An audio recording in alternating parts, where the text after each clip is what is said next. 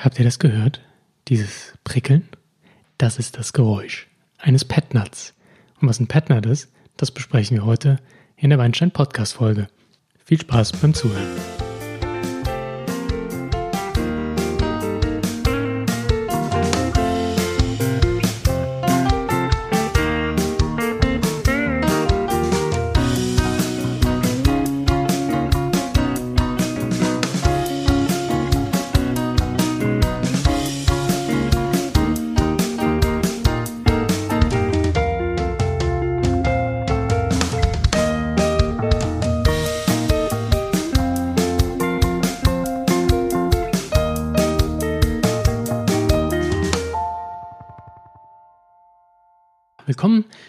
Dieser neuen Episode des Weinstein Podcasts. Geht heute um Weinwissen.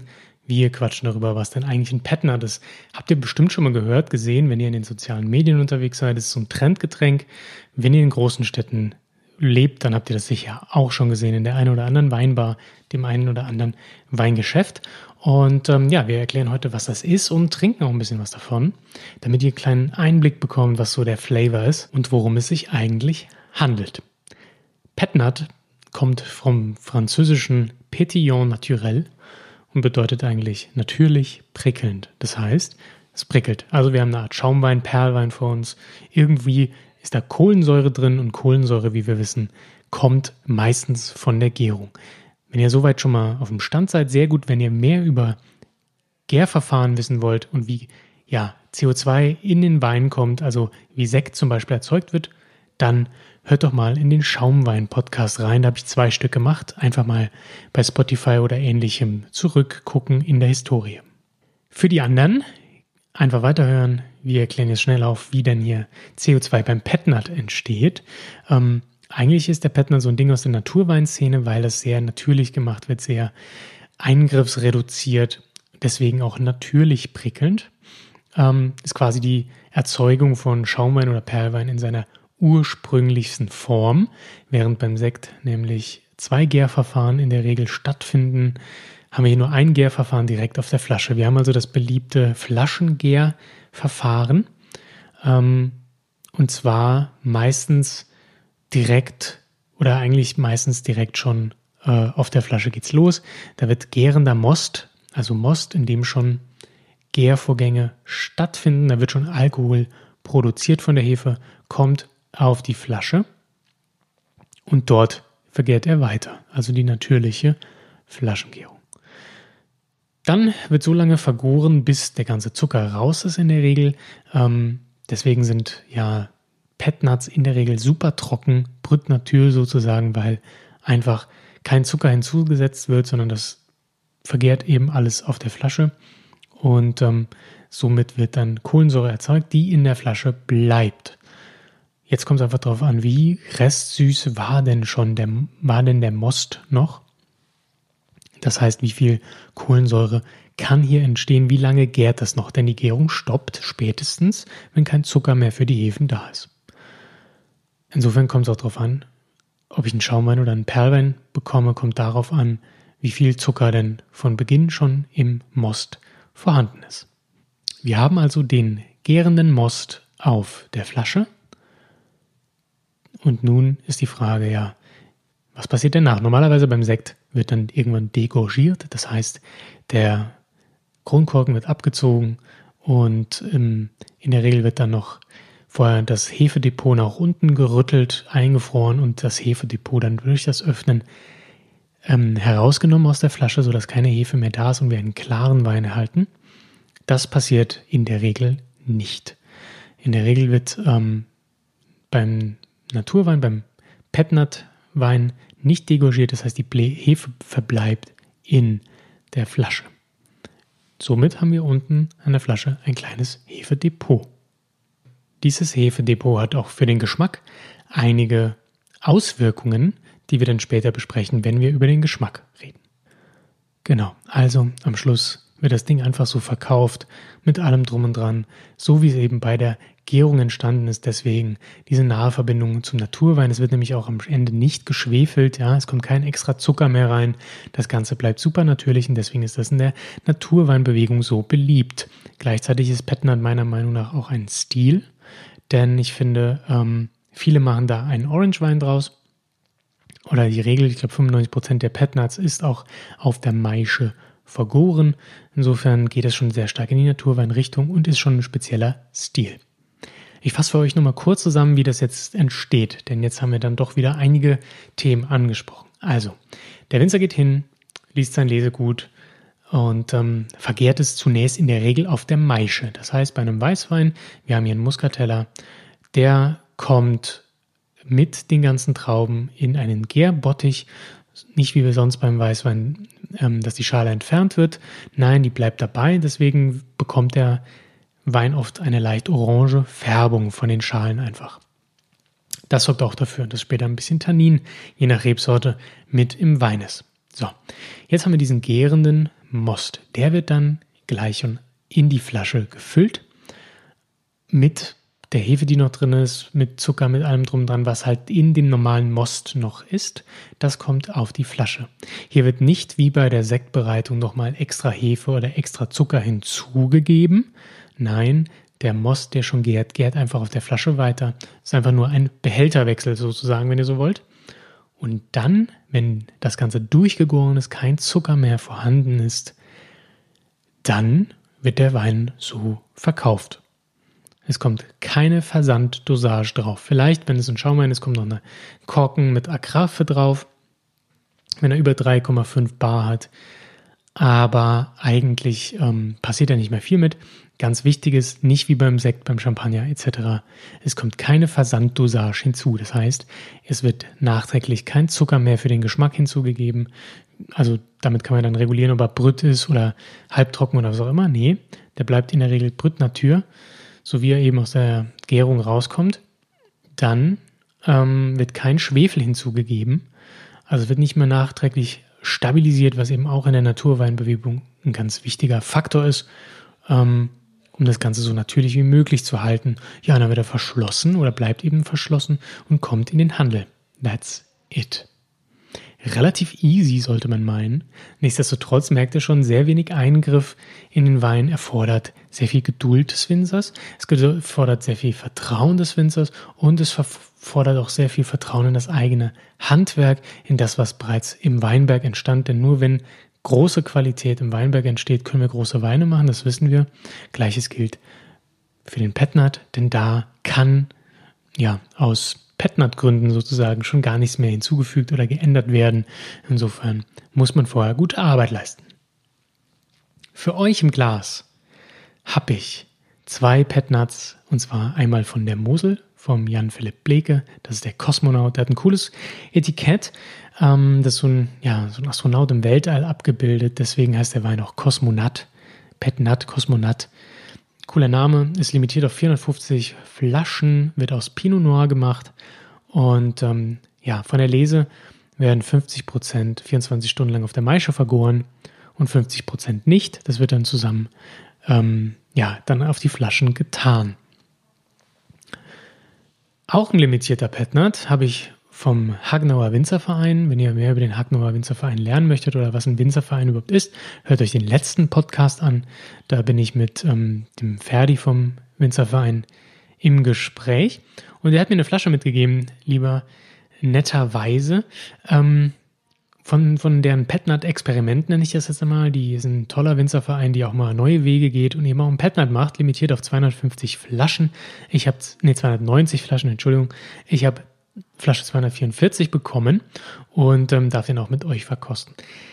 Wenn ihr die Weine sehen möchtet, achso ja, es handelte sich, Entschuldigung, um einen Muscatella, das darf ich nicht vergessen zu sagen, die Rebsorte Muscatella. Ähm, der Wein wird auch nicht degorgiert und äh, ja, interessante Weine. Ich werde gleich erzählen, wie die schmecken und wie man die trinken kann, denn, wie wir bereits besprochen haben, ist ja die Hefe noch drin und jetzt die Frage, wie, wie gehe ich vor mit Hefe in der Flasche mit so einem großen Depot, was ja sehr ungewöhnlich in der Regel ist für einen Wein, speziell Schaumwein.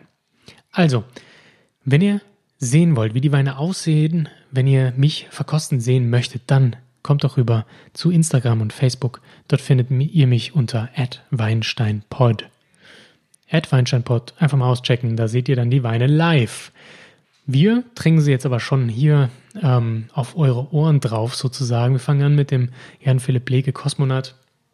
Wie gesagt, Pinot Noir. Und ich habe den zuerst im Glas, ähm, ja, direkt nach geöffneter Flasche, sodass der so klar ist wie möglich, ohne dass Hefedepot aufgerührt wird. Ich hatte den im Kühlschrank stehend lagern, ähm, sodass eben sich nichts vermengt und äh, der Wein ganz klar ins Glas kommt. Wir haben eine orange Farbe, leichten rosa Stich vom Spätburgunder. Wir haben ja einen durchsichtigen klaren Wein, nicht trüb und ähm, ja so leichte Grapefruit-Reflexe in der Nase. Ist er eher säurebetont, ja? Also da erinnert er mich dann doch und das ist oft bei den Petnuts so und den Naturweinen, aber speziell bei den Petnuts erinnern die mich oft an Craft Beer. Also ich habe hier eine Note von Grapefruit, ich habe so eine leichte Holundernote in der Nase. Ein bisschen was Würziges, ein bisschen was, ja, säuerlich Vegetabiles, leichte Gewürzgurkennoten, sage ich mal. Ja. Ähm, nicht Essig, sondern, sondern einfach so ein bisschen was, ja, säuerlich Würziges in der Nase. Relativ wenig Frucht. Und in dem Hacknauer, das ist ja ein Muskateller habe ich typische Muscatella-Noten. Also es ist wirklich sehr intensiv. Krass, ich rieche hier ähm, Honigmelone, Akazienhonig. Ich habe so ein bisschen Litchi in der Nase. Was Blumiges, Duftiges, vielleicht Rose, weiß ich nicht. Blumen sind nicht meine, meine Welt. Ähm, geht auf jeden Fall in die Blütenrichtung. Sehr, sehr fein, sehr delikate Note, sehr frucht- und blumig, fruchtig und blumig betont. Und auch hier so eine Zitrusnote, das haben die beide sehr stark ausgeprägt. Also tolle Nasen, wobei ich jetzt den Magnauer ein bisschen sympathischer finde in der Nase, einfach weil er so fruchtig süß herkommt. Äh, ist einfach einladend zum Trinken. Und beim JPB bin ich mir noch unsicher von der Nase und bin gespannt, wie er denn eigentlich schmeckt. Also was auffällt beim Kosmonaut ist, dass er viel mehr prickelt viel mehr Kohlensäure hat und dadurch ein sehr vollmundiges Gefühl gibt. Ja, wir haben eine Tanninstruktur vom Spätburgunder, der ist grippig im Mund, ähm, sehr säurebetont, äh, sehr frisch kommt er daher. Wenn er gut kühl ist, würde ich auf jeden Fall gut kühlen. Ähm, Grapefruit-Note, sehr intensiv und ähm, ja, geht gut voran und sehr mundfüllend durch die Cremigkeit, durch die, ähm, ja, vor allem durch die Kohlensäure und das Tanningerüst. Also nicht so super sauer, leicht und weg, sondern er bleibt im Mund hängen. Genau. Und vom Aroma, wie gesagt, Grapefruit, Zitrusfrucht, leichte Würznote. Gefällt mir ganz gut am Gaumen. Bin nachher mal gespannt, wie er mit Hefe aufrühren denn so schmeckt. Probieren wir mal den, ähm, ja, den Muscatella.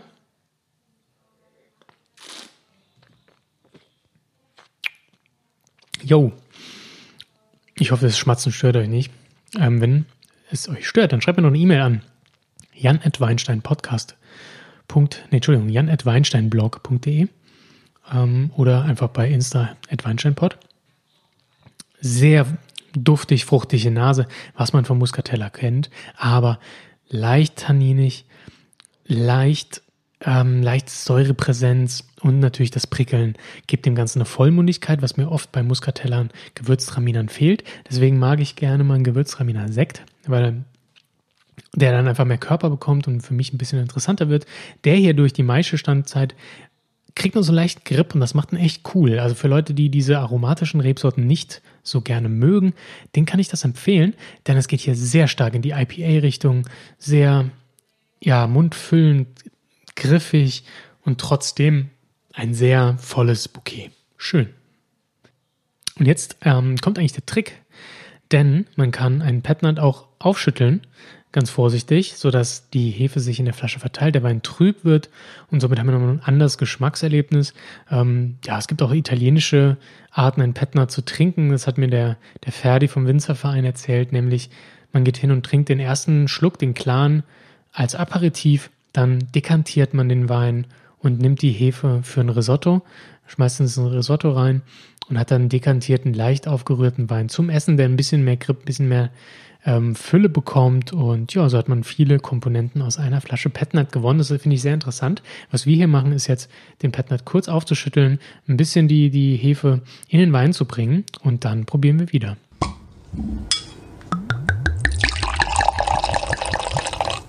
Ja, und beide Weine sind jetzt trüb geworden durch das Aufschütteln, haben eine leicht dunklere Note, beide sehen aus wie Grapefruitsaft. Ähm, sieht sehr sympathisch aus, schöne Farbe eigentlich, leicht rosa Touch, leicht orange. Und ähm, der Nase, da wir merken jetzt dann doch schon einen deutlichen Unterschied. Beides geht, wie gesagt, jetzt in die Craft Beer Richtung. Ähm, ja, und der, der, der Wein vom Jan Philipp Bleke ist ähm, wesentlich intensiver nun in der Nase. Ich kriege so leichte rote Aromen, Johannisbeerblätter, die Würznote wird stärker, wir kriegen auch so ein paar Früchte mit rein, die Grapefruit ist jetzt verstärkt da. Ähm, kriege so ein bisschen Holunder in die Nase. Und auch Anklänge von roter Frucht, sehr, sehr gut. Also er gefällt mir in der Nase jetzt wesentlich besser. Der Maischer vergorene Muscatella mit Hefedepot geht noch mehr in die Bierrichtung. Kein Sauerbier, wie es vielleicht der, der ähm, JPB ist, sondern eher wirklich diese IPA-Richtung, sehr fruchtig, aber auch so eine leichte Hefenote kriegen wir hier raus. Ähm, ja, erinnert ein bisschen an Hopfen, wenn man diese Biere denn mag. Auf jeden Fall eine leckere Sache, riecht für mich sehr gut, riecht noch intensiver. Ich bin sehr gespannt, was die Weine denn am Gaumen können.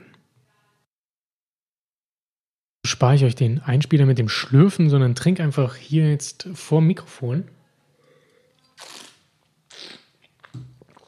Ah, ja, JPB. Viel geiler. Entschuldigung. Viel besser. Das Wort geil soll ich gar nicht mehr so oft benutzen, habe ich mal gehört. Auch dazu könnt ihr mir gerne Feedback geben. Ähm, nee, ist am Gaumen nochmal knackiger, nochmal ein bisschen voller. Mehr Grip, mehr Würze und jetzt finde ich, ah, so, eine, so eine Buttrigkeit bekommt der Wein ganz toll. Ich finde, jetzt kommt noch die Aromatik durch, jetzt haben wir eine Hefennote, jetzt haben wir ein bisschen was rote Frucht. Der wird ausgewogener, runder. Die Säure tritt weiter in den Hintergrund, der bleibt nicht mehr ganz so säuredominant. Ähm, so, meiner Meinung nach, ein toller Wein, gut zum Essen, sehr gut einzubinden, viel ausbalancierter. Und da kann man richtig was machen. Zum Essen kann das sehr gut funktionieren, kann ich mir wirklich gut vorstellen, zu, zu Hühnchengerichten. Ähm, ja, also, oder leichtes rotes Fleisch, also ganz zart gegart, ganz zartes Fleisch, sehr gut. Ähm, nicht zu aromatisch. Toller Wein gefällt mir jetzt viel, viel besser. Also mein Tipp, ähm, auch mal ein Petnat schütteln und mit der Hefe trinken. Das ist auch eine tolle Note. Gucken wir mal, was der Hagenauer dazu sagt, der Muscatella.